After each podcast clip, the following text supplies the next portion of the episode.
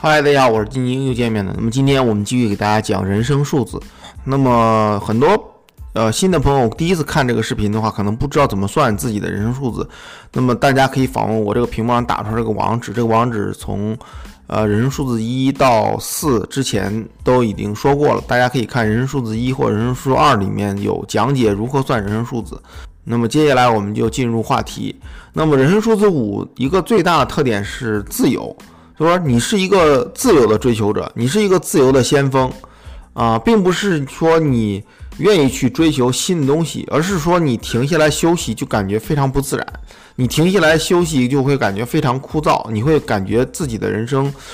失去了一些动力，所以你会不断的去追寻一些新的东西。那么你喜欢改变，喜欢冒险，永远不会觉得稳定是一个很舒服的状态。那么你期待是未来不确定的因素。如果你的未来是可期待的，或者说很规律的预期，你就会觉得非常失望，会感到窒息，人生就没有意义的那种窒息。那么在恋爱方面呢，你很难去呃认可一段恋情或者认可一段婚姻吧，因为你比较恐惧。呃，会把自己陷入到某一个固定的场景里面，会失去一些生活的激情。所以说，一般你谈恋爱、谈恋爱谈很长时间，你都能，你都不去结婚，或者说你跟一个朋友认识很长时间，那么你们双方都感觉不错，但是你很难去真正的去说出来啊，你做我男朋友或做我女朋友这样一个事实，这是因为你有一些恐惧感吧。那么对于数字五的人生来讲，你更愿意去构建一个很少依赖别人的。很少有责任承担的这种生活方式，当然这种生活方式要遵循人们的文化的这种道德标准啊，这这是非常难做到的，因为传统的道德标准就是相夫教子啦，什么要有个稳定工作呀，但是你所追求的是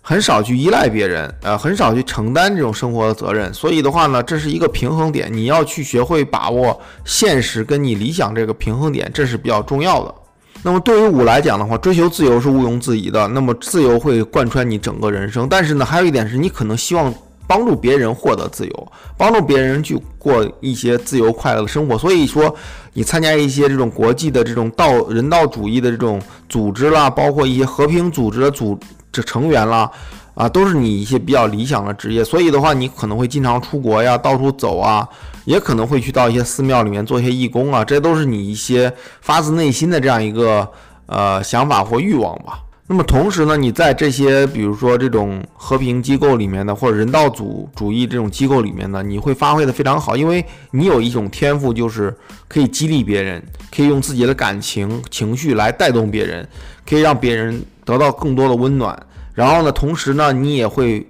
呃发挥自己的创造力，因为你你会适应不同的生活、不同的人，你会见到各种各样的人生，所以的话呢，你会感同身受去影响他们，这是你在这种机构里面的一个强项吧。那人生数字五来讲呢，对于其他数字来讲，人生数字五感觉有那么一点点放纵吧，可以说是一个带引号的放纵的人生。为什么这么说？你可能会工作一段时间了啊，那可能。呃，你的责任心呢，或者一些一些其他现实，你没办法去逃避的情况下，你去工作一段时间。但是，一旦是你工作完成了，你会啪跳出来啊，去旅个游啊，度个假呀，啊，或者说投身到自己的嗜好里面去研究个东西啊什么的，这都是你的一个自我的这种安排吧。所以的话呢，你可以呃理解为你是一个非常喜欢跳出现实生活去寻找自己乐趣快乐的这样一个人。或者说一种放纵的人生的状态吧。那么这里面的放纵呢，肯定是也是一种平衡了。你要记住，你不你不适合在一个框框架架里面拘束的生活啊。但是呢，你可以去寻找一些这种呃平衡点，然后在现在目前的现有的现实生活中去给自己一些空间，让自己追寻一些自由，追寻有兴趣的事情啊，追寻一些你可能探索的一些新的世界、新的事物。来给生活增加一些乐趣，否则的话，你的人生就非常非常苦闷。就是说，你会非常非常容易陷入一种，哎呀，我天天就朝九晚五，我天天就这样，呃的过一辈子这样一个情绪当中。那么，如何才能拔出这种情绪呢？那么，你就要稍微的放松一些自己，然后呢，把工作完成以后，赶紧就出来去玩一些自己的兴趣的事情，这样就就应该是一个比较好的调节。还有一点的话，对于艺术类型的工作来讲呢，也是对你比较来合适的。那么这些艺术类型的这种工作，可能不能给你带来一些生存上的这种啊这种帮助，或者说一些物质上的反馈，但是可以让你短暂的抽身到一些世外桃源的环境下，让你能够重新充电。这样的话才能够让你更有勇气在现实生活中活下去。但如果说你缺乏这种艺术的东西的话呢，你就将感觉失去了一些动力吧。那么这些没没有这些动力的话呢，你会非常非常容易陷入枯燥的这样一个情绪当中。那么对于人数字为五的人来讲呢，大部分都是属于魅力非常非常强啊，他非常非常吸引异性，因为他个性独立啊，又爱自由，又非常非常创新啊，然后呢，肯定。这方面的性格是吸引很多人的嘛？那么，但是呢，五的来讲的话，基本上很难去确认一段关系，因为五非常非常恐惧去，呃，被某些人牵连，或者说被某些人拖累，那么造成他整个生活呃自由度下降，然后呢，就成为了这个社会的一个呃枯燥的一份子吧。然后，所以的话，五基本上来讲，嗯，会给别人保持一个。距离这个距离呢，会让五，嗯，很难跟别人就就是说达成某种关系啊，这也是五的一个自己内心的一个道坎儿吧。你怎么能够敞开心扉跟别人交往，或者说进入一些婚姻的殿堂？那么这是一个你需要去面对的问题啊。那么你要找一个平衡点，也许有些人不会绑绑定你一辈子，也许有些人不会去限制你的自由，对吧？你要约法三章嘛，在结婚前要说说清楚。在谈对象前要说清楚，或者说你要考察对方是不是也这样一个性格，这样的话你就可以去降低你对这种事情的恐惧。那大家刚才也听出来了嘛？那么找对象方面来讲呢，既然五比较不喜欢别人限制自由，那就找同类的呗，找五自己。那确实是这样的，你找一个跟你一样的爱自由、不喜欢被拘束的五是非常非常合适的。那么也是你的一个理想的这种伴侣吧。当然了，五跟三也是比较合适，因为三是属于这种。呃，玩世不恭，嗯，或者说比较有自由意志，或者比较创新这样的，也是属于这种不喜欢在固定工作岗位工作这样的人。那么他们会让你呃放下一些这种恐惧，或者放下一些啊一些他们嗯觉得会被限制到一个框框架里面这种恐惧。这样的话，你跟三之间呃，如果说恋人也好，或者说结婚也好，都是比较合适的。当然了，除了三跟五以外，你还比较适合跟一跟七。那唯一的缺点就是一是很有野心的，他愿意在一个呃特定的环境下面去达到他的整个事业的这样一个目标。那么如果说一一旦达到事业目标的话呢，他就会跟你非常好的相处。但如果说一正在一个事业的高峰期，他很少去能够顾及到一些个人的感受或婚姻的感受，他就会会冷落你。那么那么五来讲就会非常失望。所以跟一相处的话，你要去找那种他已经完成了一个。他自己的人生的目标，这样一个情况下，那么你跟一是可以相处的。那对于七来讲呢，七也是一个非常认真的哲学家了。他是比较喜欢思维上的这种独立性啊，他是一个非常喜欢讲道理的人。那么虽然说呢，呃，七不会限制你的自由，但是他比较啰嗦。那么如果说五来讲，你要你要能忍受七的啰嗦的话呢，你跟七也是可以，呃，这个一起生活的。那么一除了这个呃可以跟你比较好的相处以外，一也可以帮助你集中能量在一些特定的目标上，因为一它本来就带这种属性嘛。如果说一本身自己已经完成了人生的一个这样一个阶段性的目标，它可能希望帮助你作为五来讲的话，去呃完成一些呃目标。那么虽然说这些完成目标过程非常非常不舒服，但是呢，一确实是可以帮助到你，能够让你。更加减少自己对物质上的依赖吧。毕竟说一的赚钱能力可能会比较强，那他是以这种事业目标的，但是五来讲可能是以自由为目标。那么大家追求的目标是不一样的。一看好跟你有一个互补性。那么由于你有很多很多恐惧点呢，七呢，如他是一个哲学家，他是一个理论家，他可以在理论或者是灵性方面呢，帮助你摆脱你的一些恐惧。所以的话，七也是一个非常非常好的伙伴。他虽然不能给你带来一些。物质上的这种这种稳定感，但是呢，它可以给你带来很多很多内心的满足感和内心的平静。这对于五来讲也非常非常，因为五五非常容易陷入这种恐惧当中，因为五对自己是有一定质疑的，他对自己的这种新的方向、新的创新，他经常会质疑自己。所以的话呢，他需要一期这样的人，不断的肯定他，不断的给提供提供一些理论的支持，来让他增强信心。这一点是比较重要的。那么大家看出来了吗？那么五跟单数。配合还是可以的，那五跟双数配合就不行。比如说像四、八，那么唯一一个单数九也是，你跟四八九这三类人，呃，一起这种生活或者婚姻，会让你感觉非常不舒服，因为四八九这三种类型的人，呃，从外面来看啊，他们都感觉很枯燥，他们拒绝尝试很多新的事、新鲜事物，而且非常老道、非常保守。像九嘛，比较神秘，所以这让五的话会感觉非常不舒服啊。那么五就感觉。一的不舒服可能会增加怀疑，怀疑自己之后就会觉得，呃，会有一些恐惧，或者说会有一些陷入到一个循环当中，这是非常非常不好的。但是呢，有有的时候可能人生嘛，你可能会遇到一些确实遇能够追求稳定性的这样的人，比如说啊，这么二啊、四啊、八呀，那么可能命中注定你要跟他们在一起，那么这个时候你就要学会调节自己，你要学会放弃很多很多你的执念。你要学会大量的跟他们妥协，才能够啊跟他们进行相处。尤其是你们刚开始认识那个早期阶段，你要妥协自己，啊，把你的这种自由啊，把你的这种放纵啊，可能要啊跟对方有一定的磨合吧，这样是比较合理的一个解决方案。那么对于五来讲的话，你在寻找恋人了，寻找自己另外一半的时候，可能会。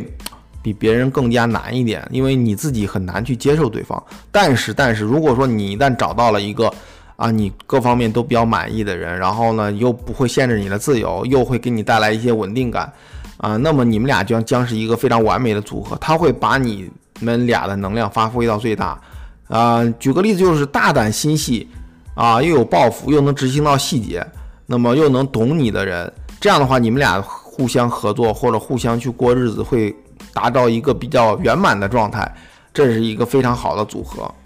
那无论你找什么样的对象，你要记住啊，发展关系这种缓慢很正常，因为你的内心很难去去认同一个人，嗯，很难去承认一个，因为你恐惧。如果说我承认了，会不会对方绑着我呀？或者说对方拖累我呀？或者说我可能会不如之前自由？你总是会自我的。怀疑自己，所以的话，你可能会比较担心，所以你的发展关系非常缓慢，这是非常非常正常的。所以呢，你你也不用去着急，慢慢来，跟着自己内心来走。什么时候你能放下一些疑虑的话，你们再去继续往后发展。不要刚开始见第一面就带去见父母，这样的话，你不知道要带多少个你的对象去见父母，你父母也会很很很很伤心。那么在生意跟事业上来讲呢，很多五呢非常非常困难去做一个固定的工作，或者去做一个。嗯，例行的工作吧。你的问题其实跟三是一样的，都有创新力，都喜欢追求自由，很难去投入到一个稳定的工作当中。那么，嗯，因为任何一个工作呢，其实都有枯燥的一面的。因为无论是再有趣的工，哪怕你去 NASA 航天局去工作，哪怕你去这种呃探索性的工作，你都会有一定的枯燥的工作在里面。这个时候就会让你无法忍受。所以的话呢，大部分的这个。五呢，其实你比较适合去做自由职业者，或者是说啊去做一些这种项目相关联的这种工作啊。一旦项目结束，你就可能从事新的项目，这种方式是比较合适的。那么有的朋友会问了，那三跟五岂不是一样吗？对吧？你有什么可谈的？那唯一不同的就是五可能对新项目的认同感会更难一点，因为五本身就是接纳这种新的事情。虽然说是他愿意尝试，但是他真正能接纳是非常非常难的，所以这跟三是不同的。三如果说做一些事情的话，他虽然说可能也是兴趣切换很快，但是他一旦接受一个兴一个兴趣之后，他会全身心投入进去。但是五的话呢，总会留那么一点点小疑惑在心底里面，啊，嗯，所以的话呢，这对于五来讲的话呢，也是一个嗯心理负担吧。嗯，无论是你处对象也好，还是说你做某个事物也好，总会担心你会被绑死，总会担心你会失去自由，这也是你的一个心心结。所以说你要去打消这种心结，呃，让自己内心更加平静一点，这个比较好。虽然说五的话呢，很难认同一个新的东西，他如果一旦不认同，就会更加加剧他对这个事情的一些反感或者是枯燥的感觉吧。那么这样的话就会循环起来，这样就对五非常棒。但是五有个优点呢，因为它不断的去切换新的东西，所以它涉猎非常广泛，兴趣广泛，好像样样都精通一样啊。所以的话呢，五呃，如果五决定要做一个事情的话，那这个事情啊就一定可以做好。虽然说他有的时候会不认同这个事情，但是这个事情一定可能会做好。问题在于就是说，在决定是否做这个事情的这个前期阶段。的情况下，你可能会比较纠结，会陷入一些呃悲观或者是自我怀疑的这样一个情绪当中。那么基于以上此呢，对五的一些工作上的建议就是：第一啊，去找一些灵活性很高的这种短期合同的工啊，或者是自由职业者来讲，跟三是一样的